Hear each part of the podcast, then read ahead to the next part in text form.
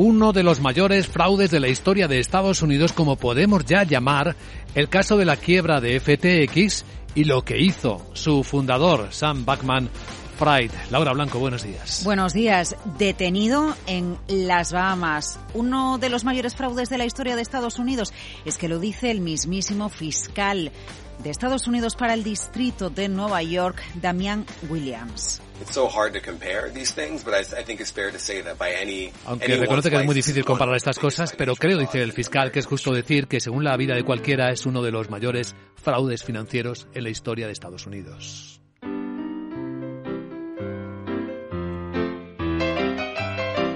Ocho cargos contra Sam Backman, contra lo que hizo con FTX, la plataforma de criptomonedas.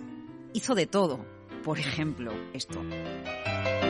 Charged that from 2019 Primero, denunciamos que desde 2019 hasta principios de este año, Bankman Fried y sus cómplices robaron miles de millones de dólares de los clientes. Usó ese dinero para beneficio personal, incluso para hacer inversiones personales y cubrir gastos y deudas de su fondo de cobertura, Alameda Research. Que robó dinero no nos sorprende tanto. A estas alturas ya lo sabemos, la quiebra, el fraude que se le haya detenido. Pero la sombra de la sospecha recae ahora sobre Washington porque se sabe, y de eso se le acusa, de que usó dinero para influir en la política de Washington.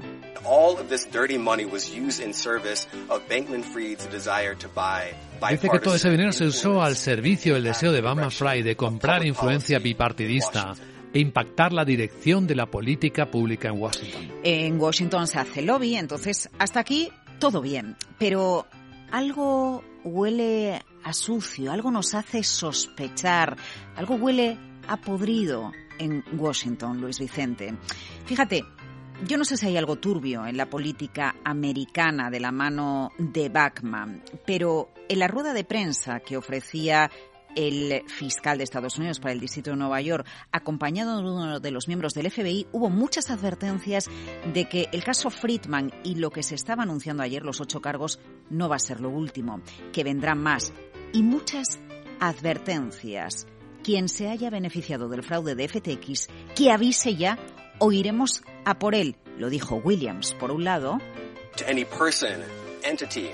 a cualquier persona, entidad o campaña política que haya recibido dinero robado de clientes, le pedimos que trabaje con nosotros para devolver ese dinero a las víctimas inocentes. Y a cualquiera que haya participado en irregularidades en FTX o Alameda Research y que aún no se haya presentado, le recomiendo encarecidamente que venga a vernos antes de que vayamos nosotros. ¿Qué nombres tienen? ¿Quién ha hecho algo malo en Washington? ¿Quién ha usado dinero sucio y se lo ha quedado? Estamos ante el caso de uso de dinero sucio para el eh, uso privado de políticos que marcan la legislación americana. Escucha a Michael Driscoll del FBI en el Departamento de Nueva York. Eh, quiero ser claro, dice, este caso es sobre fraude. El fraude es fraude. No importa la complejidad del esquema de inversión. No importa la cantidad de dinero involucrada. Te haremos responsable, advierte.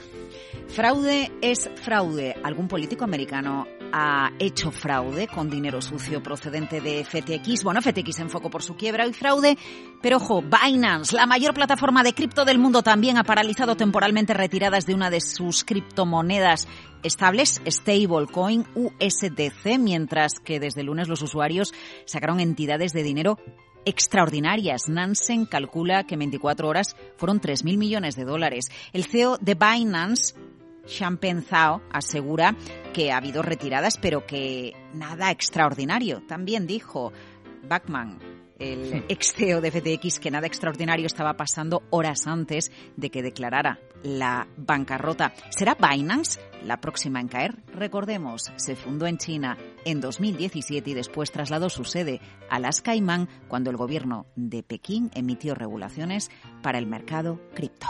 Desde luego, nada extraordinario, y lo tenemos hoy en las noticias, es que los políticos sigan recibiendo dinero oscuro para hacer determinadas cosas.